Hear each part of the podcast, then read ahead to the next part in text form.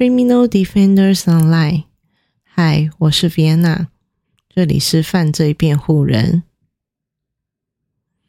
大家最近好吗？我还好，我还好，不是很好，是还好。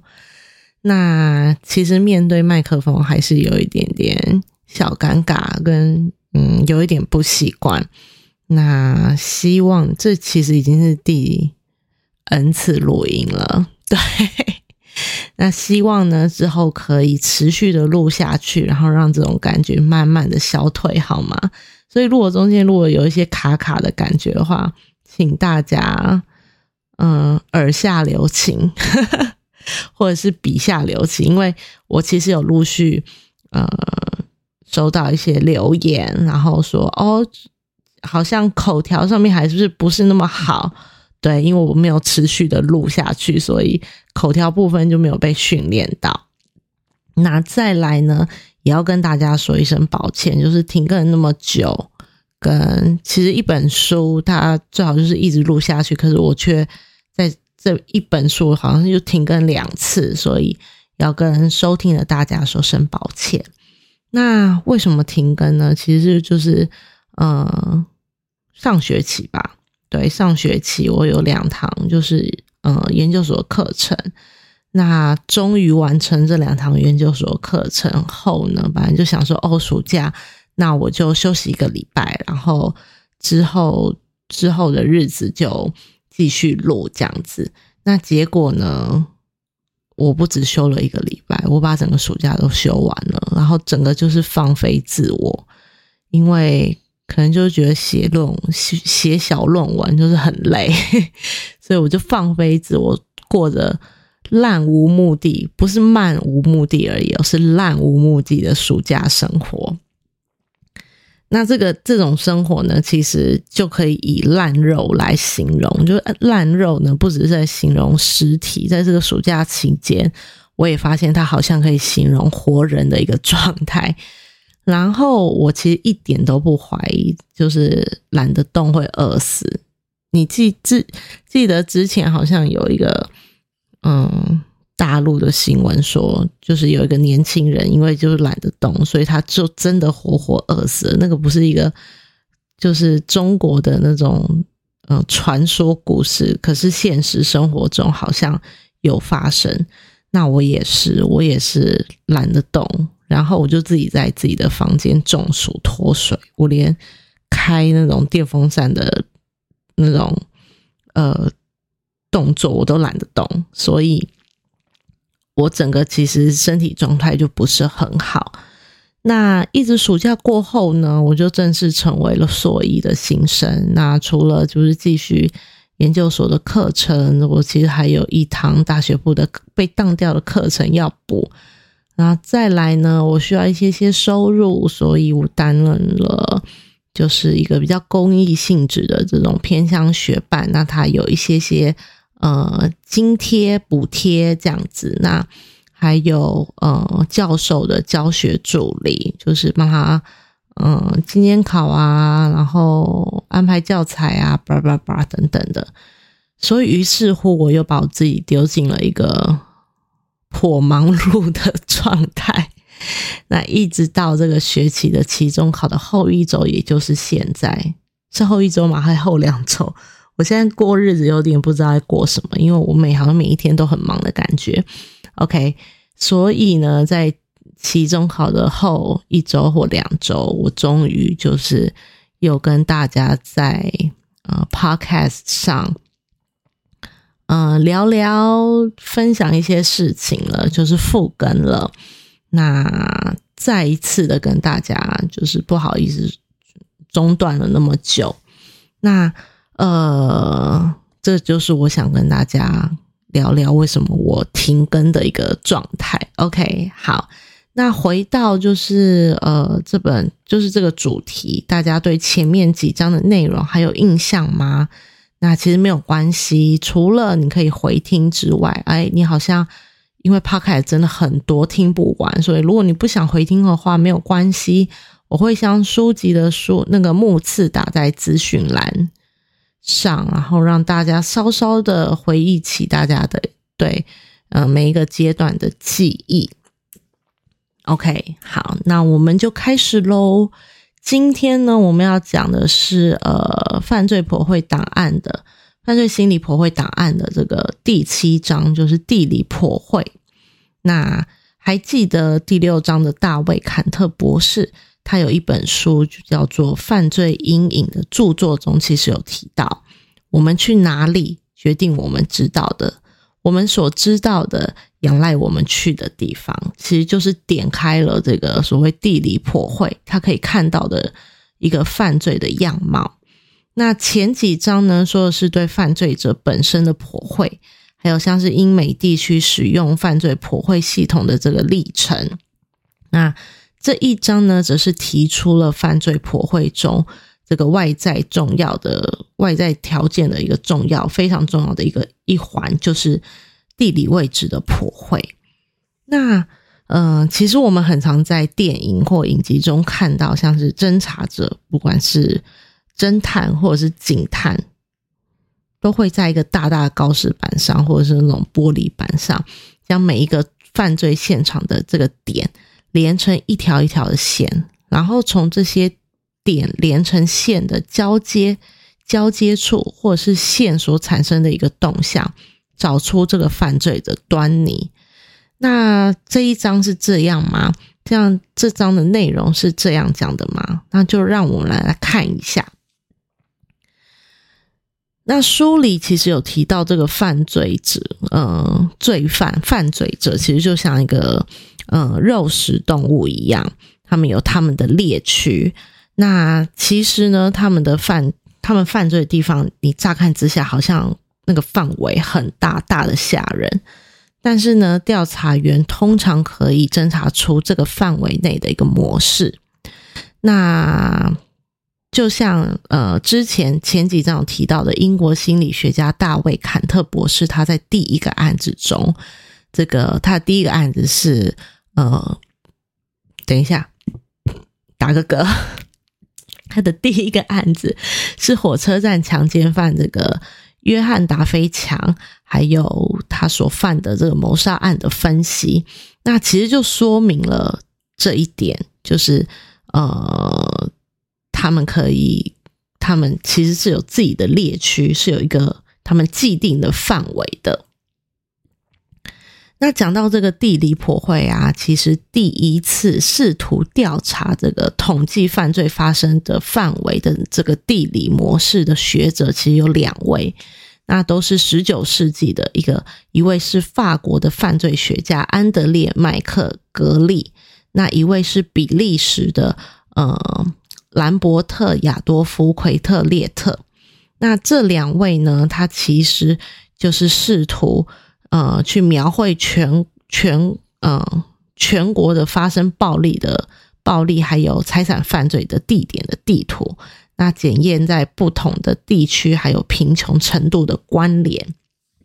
那这两位呢，来帮大家介绍一下，小小的介绍一下。那第一位就是我们的法国犯罪学家安德烈，我们叫安德烈好了。OK，那这个安德烈先生呢，他其实是一个呃，在法国的律师，那他也是呃业余的统计学家，那他可以被视为这个呃道德统计的创始人。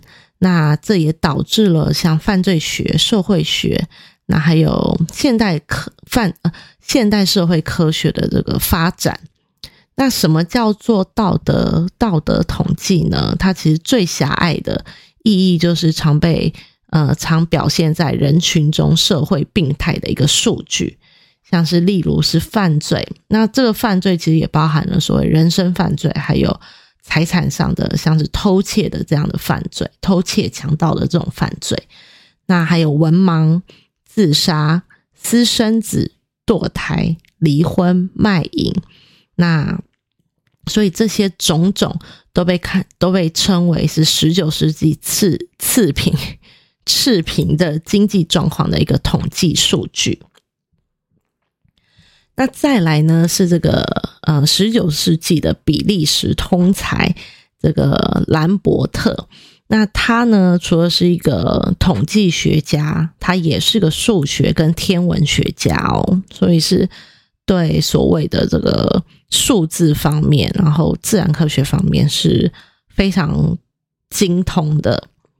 那他呢，他从统计学的角度去看人，认为人的成长呢会依照有一会有一定的一个法则。所以呢，认为我们可以透过这个统计数据去推算一个人的发展。那所以他发明了所谓的身高体重指数来推算一个人他的身体健康等等等。那其实，在十九世纪这种自然科学很发达的呃世代，那统计学其实是一门显学。它不止呃，它其实非常的呃运用在所谓的生物学上，所以像人类学啊、生物学啊，然后都是需要利用统计数据去把它呈现出来的。所以其实统计学这个部分在呃十九世纪就是非常的火热，算是一个非常火热的学呃一一门学术。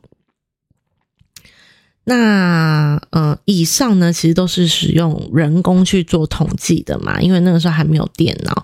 那人工统计的部分呢，其实就是非常的嗯，需要非常多的精力，还有时间，甚至人力下去去呃，把这个把这个统计完成。那不过呢，因为电脑软体的使用，才开启了绘制还有呃及侦查犯罪技术上比较呃复杂的发展。那其中最有价值的部分呢，就是能快速的找到犯罪热点。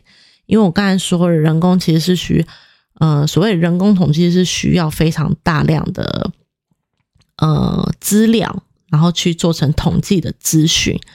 那这个大量资料，其实你非常需要，你需要花时间去收集，然后你在分析的时候，也要花很多的时间去把它。变成资讯，但是电脑很快的就可以帮你解决了这个问题。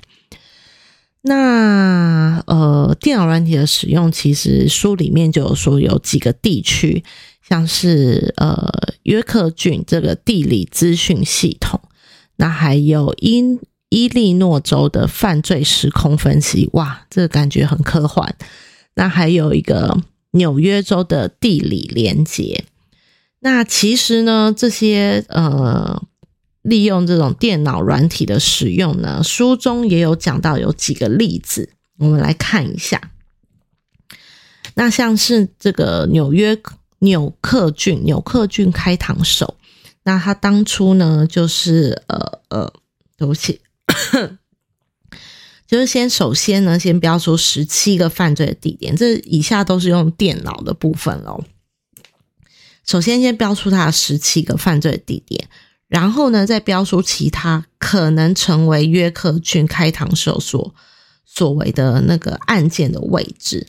那电脑确定中心是一个非常接近布拉德福特市的一个位置，那所以他们认为说可能会可能会在曼宁呃曼宁汉和西普利的区域。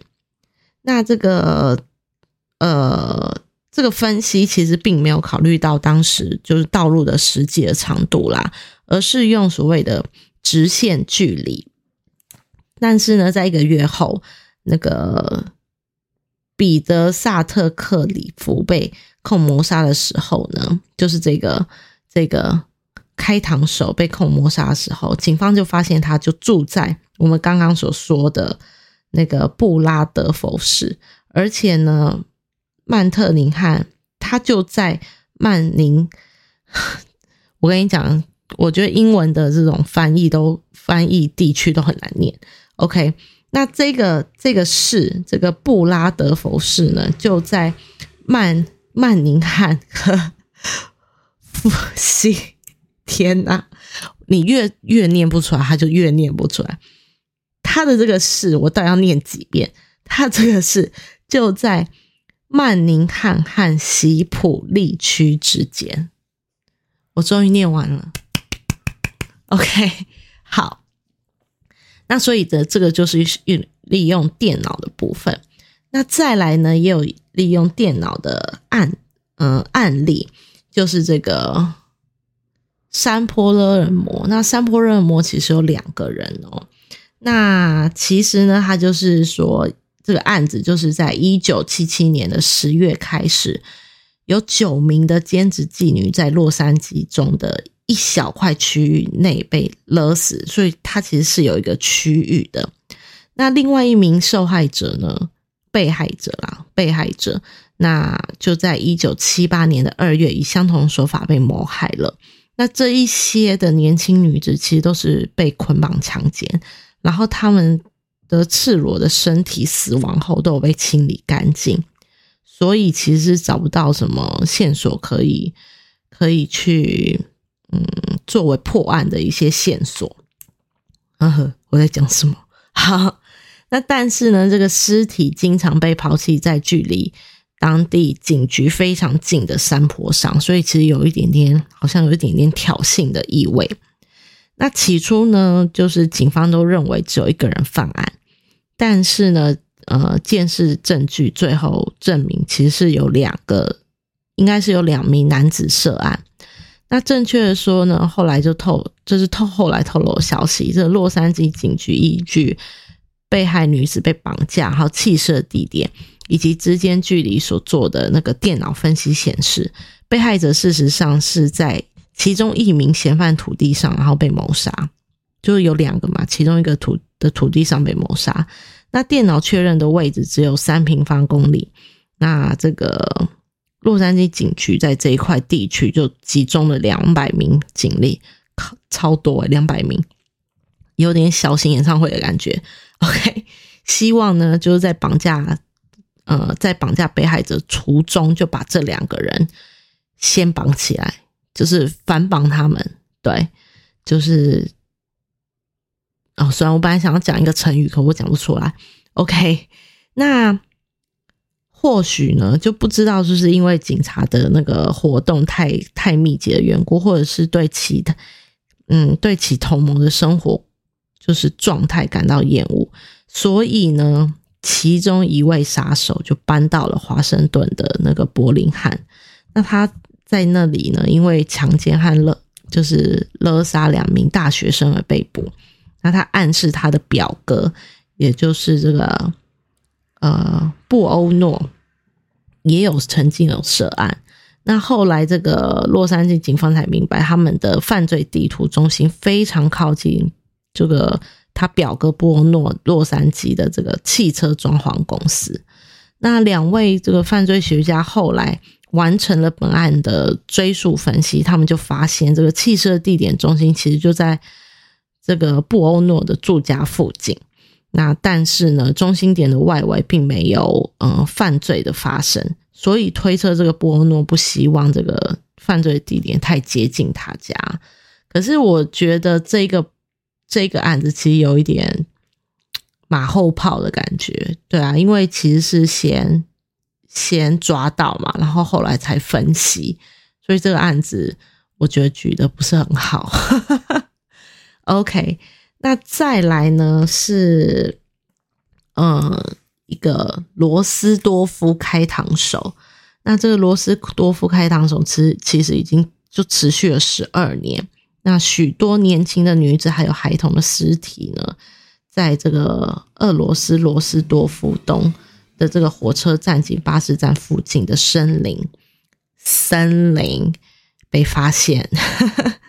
被害者啊，对不起，我不应该笑，因为下面这个是需要震震惊来讲的事情。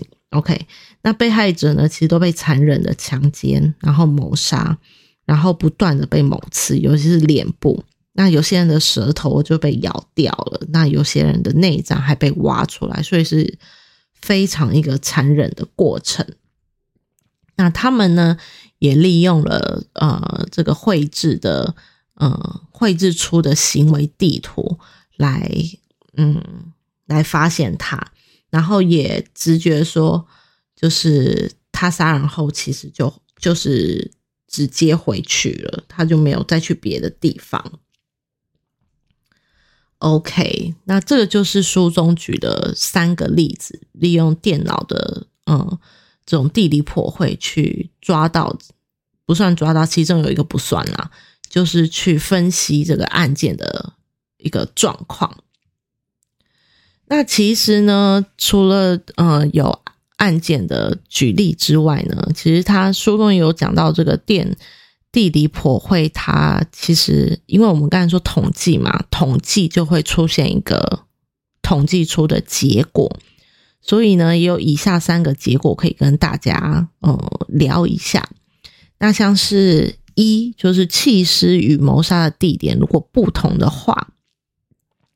那就会被认为凶手通常就住在这个谋杀的呃发生地。那如果是相同的话呢，就会认为嗯凶手不是当地的人。那我想这个这个点是因为可能认为住在当地的人他比较熟悉比较熟悉就是环境，所以他可以迅速的将迅比较迅速的将呃。尸体从 A 点移到 B 点，然后是他比较可以控制的呃一个状态下。那如果呃在同一个地点谋杀跟弃尸的话，通常嗯就不会是当地的人，因为他不了解，就是不熟悉附近的状况嘛。但是你一定就会想说，哎，他说不定只是随机的，就是捅他两刀，然后就跑掉了。对，这个就是我们所。之后所要说的这个统计学产生的悖论。OK，那第二个就是犯罪现场在大马路旁边的话，那就会认为这个凶手不是当地的人。那如果是在主要的干道就一公里以上、一英里以上的话，就会认为凶手是当地人。那第三个被提到就是尸体被掩埋的地方。如果是跟弃尸的，就是跟弃尸是啊，应该是说，如果他弃尸，然后有加以掩埋的话，那就会是当地人。那如果就没有加以掩埋这个尸体的话呢，其实他可能就是一个过路客，随机的，或者是他根本不在乎被人家看到，或者是他就是不把这个尸体，就把这个尸体当一个物品随处丢弃这样。那我刚才在举在说第一个结果的时候，其实就讲到说，它其实是会产生一个统计的悖论，因为他只是用了一个原因去，就是将凶手二分法，但是呢，就像就像书里说的，他这个悖论其实有时候像有组织或者是没有组织的加害者，就会就会把这个。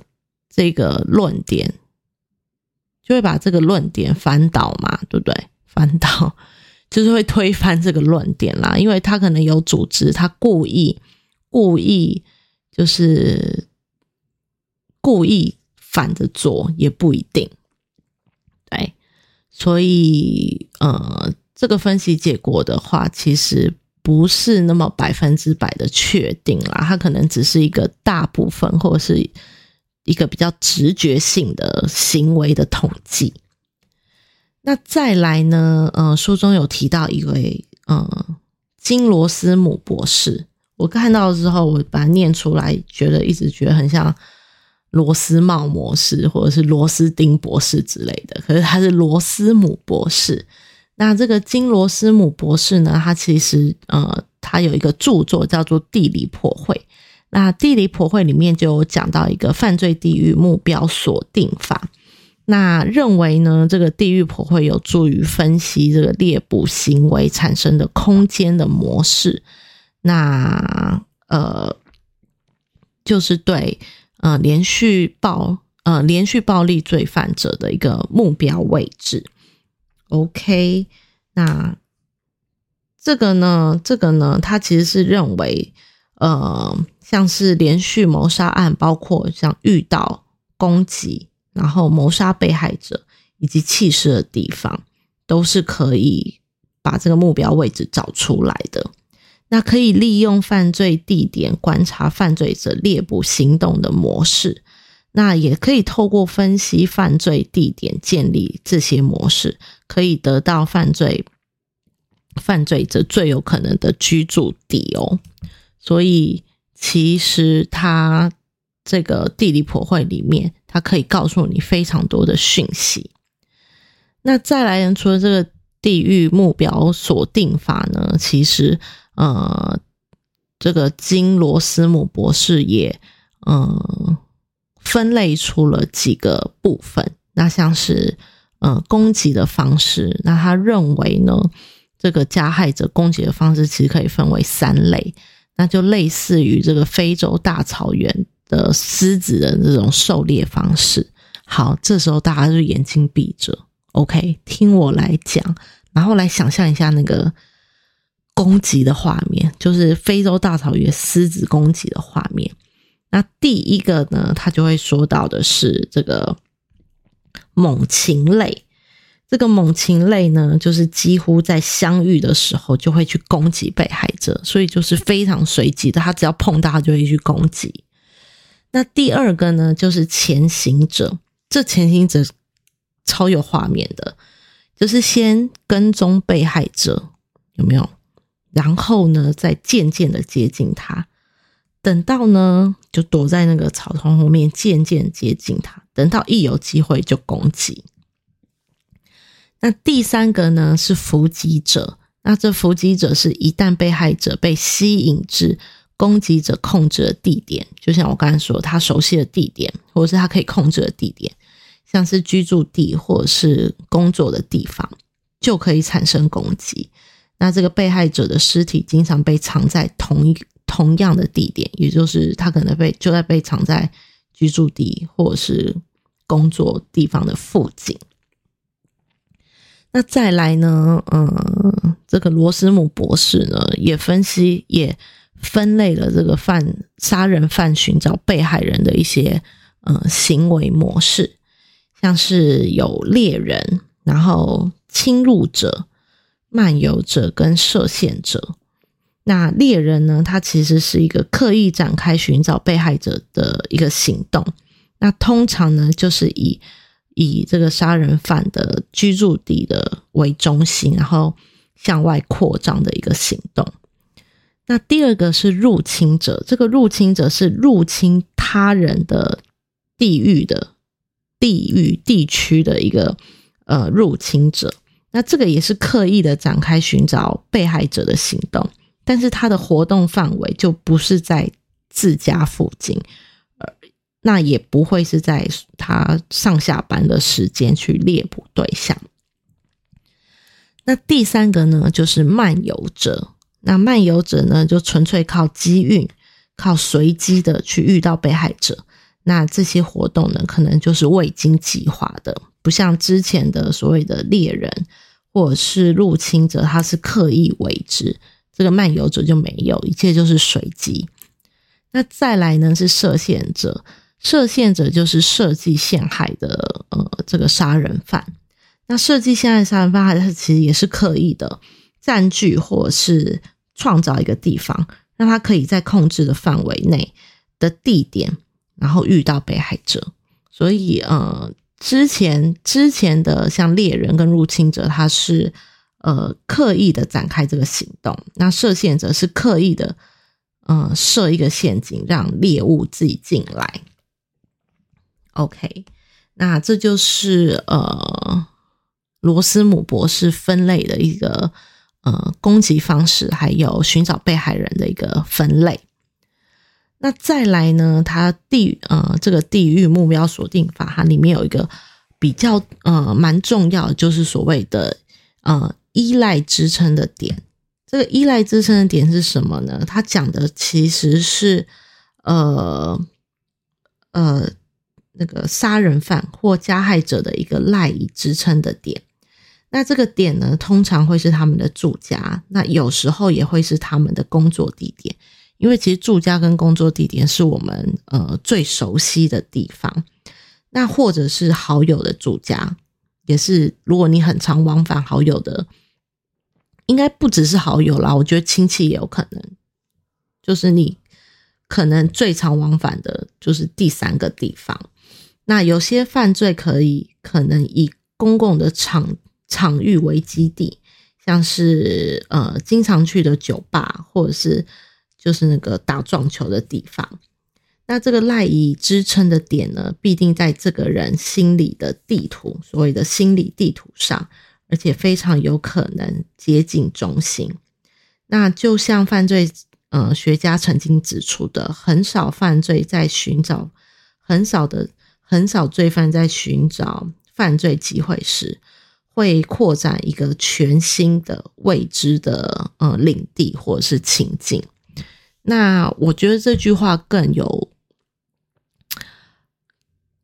就是这个加害者其实非常有可能是，就是有有组织的加害者啦。因为没有组织的加害者，他通常他也不会管这边这个地方是哪里嘛，那他就随机随机的机会比较大，所以他可能兴致一来，他就可以他就可以加害其他人。那我觉得这句话其实对于有组织的犯罪者是更贴切的。那再来呢？我们扩张就是赖以呃支撑的点，其实就会有一个呃呃一套模式出来。那我们来看一下这套模式是怎么样。那这套模式呢，也是呃建立在所谓的就是电脑软体上。OK，那这个电脑软体呢，其实是罗斯姆以及他的同僚和温哥华的西蒙佛勒塞大学。合作建立的犯罪地域目标锁定法的一个电脑系统。那这套电脑系统使用的呃统计公式，确定了先确定罪犯赖以支撑的点至犯罪的地点距离的相关性，然后呢，电脑会产生一个所谓的风险面的一个三度空间的彩色图。那这个彩色图代表就是确定犯罪。最有可能发生的区域，那再来呢？再把这个彩色图投射到实际的街道图上，那呃，再利用一个同样的方，这个其中它会有一个颜色，那颜色就代表一个高度，那待会这个高度是很重要的哦，那它就会产生了一个呃所谓地理破坏的一个实际的样貌。那我刚才有说颜色嘛？颜色代表高度，那这个地图上的高地的尖峰区域就代表就代表着这个赖以支撑的点，就是我们刚才说这个赖以支撑的点。那其实呢，这个方法也用在它呃书中有说的一个例子，就是伦敦狂欢节炸弹客。那伦敦狂欢节炸弹客呢，它其实是两个两个兄弟。去犯的一个案子，那利用这一套公式呢，他其实就找到了两个尖峰区，所以尖峰区不是只有一个，哦是有两个。那他找到尖峰区，一个是伦敦西边的契斯维克，那第二个尖峰区则出现在伦敦的东南方。那后来呢，他们呃在呃这两个兄弟试图就是从提款机提出。这个领款时被逮捕了，那警方就发现他们其实都住在切斯维克，就是主要的嗯尖峰区。他们刚刚分析出来的主主要尖峰区，那而且呢，家人都住在伦敦的东南方，也就是第二个尖峰区。OK，所以他其实呃，就是也有一个比较成功的实际的案例。去佐证他的这个理论是可行的。那再来呢？他其实这个理论，嗯，欧美的应该是说英国跟欧美国，英国跟美国，这有那么难念吗？OK，英国跟美国其实是会有不一样的呃状况。那不一样的状况呢，其实是来自于这个呃。欧洲跟美洲城市的结构的不同，那地理上的考虑也会影响这个犯罪范围的结构，所以其实美国、英国这个是不太一定的。那再来呢？我们刚刚有讲到，就是这个赖以支撑的点嘛，就是赖以支撑的点，其实就是在每一个人的心理地图上。那这个心理地图是什么意思呢？它其实就代表所有人都有一个心理地图。那他们呢，呃，熟这个熟悉的地区的影像，像是储存在就是记忆中的，像是邻里或城市。那其实和空间资讯一样，这些影像包括了一些颜色，然后声音、感觉、情绪，还有一些重要标志的细节。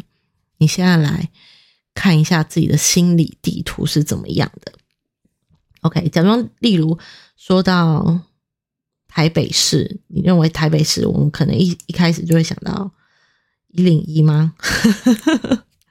像一零一前进是台北女子图鉴吗？OK，那每一个人对，再把它缩小，假装你的邻里好了，你的呃叫什么邻里，你常去的地区会有怎么样的颜色、声音、感觉或者是标志呢？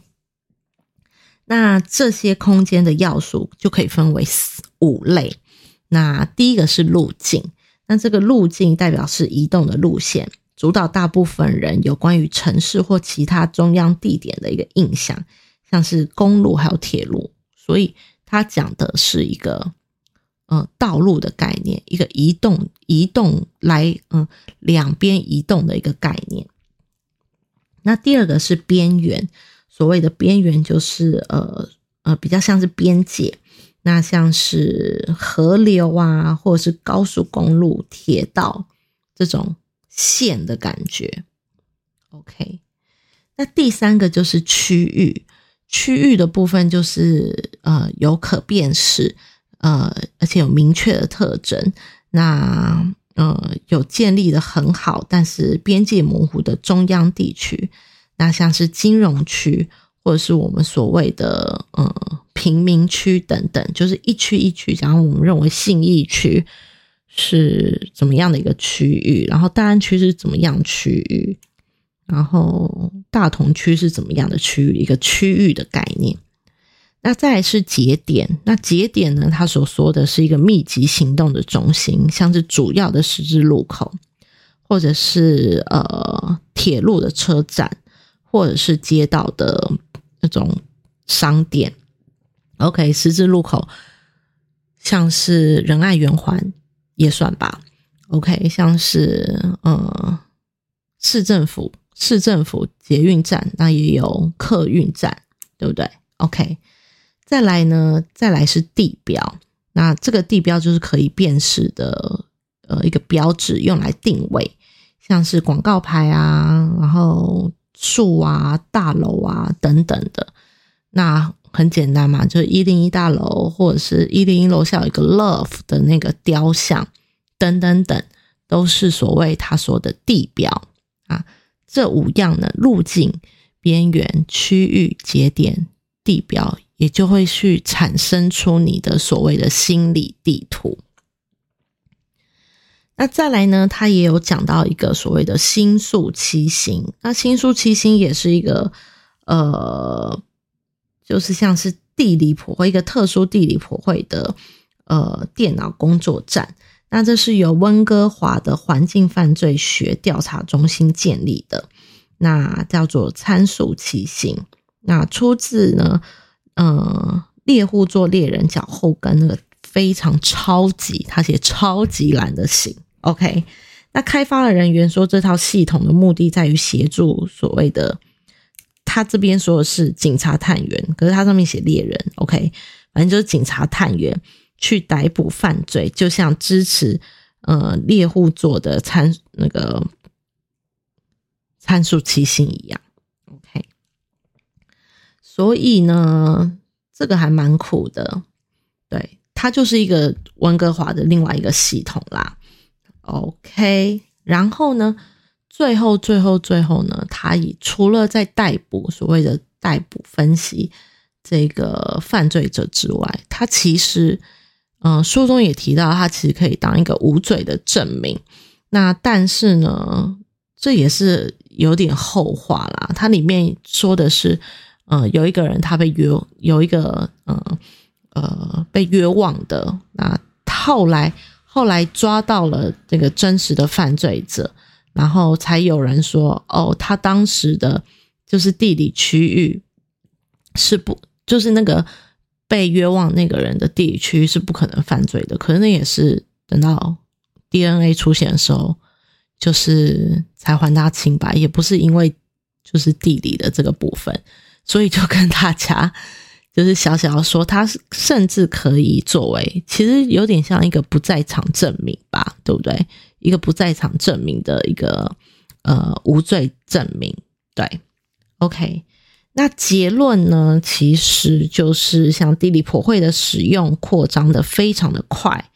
那嗯，书中说过去几年温哥华警察就收到了许多来自于像美国、英国、德国、比利时等等等等等非常多的呃国家的请求，可以嗯。就是移转这样的技术，那至今呢，嗯，也不是至今啦，他那个这本书已经很久以前了。OK，那这个地理婆会已经协助美国联邦调查局、那伦敦的这个警察厅，还有其他单位，就是超过呃一百件的调查，那涉及的案件也超过了一百五十件，超超精准诶。其实，但是我觉得现在听起来是蛮少的。那现在，呃，英国呢也已经开始有全国犯罪学院提供这项的分析服务。那这个全国犯罪学院是一个警察组织，专门提供就是犯罪调查的建议，还有知识技术。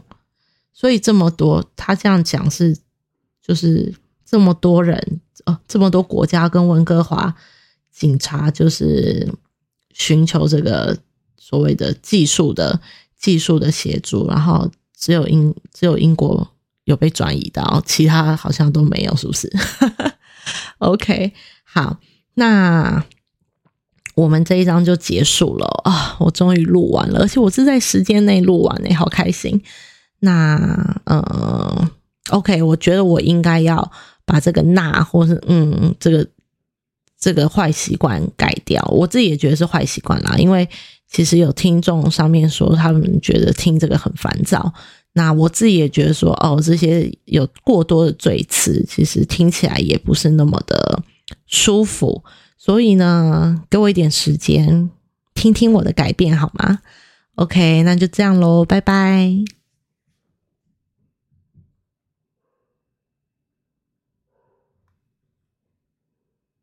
有没有狗叫声啊？蛮多狗叫声的，快点关！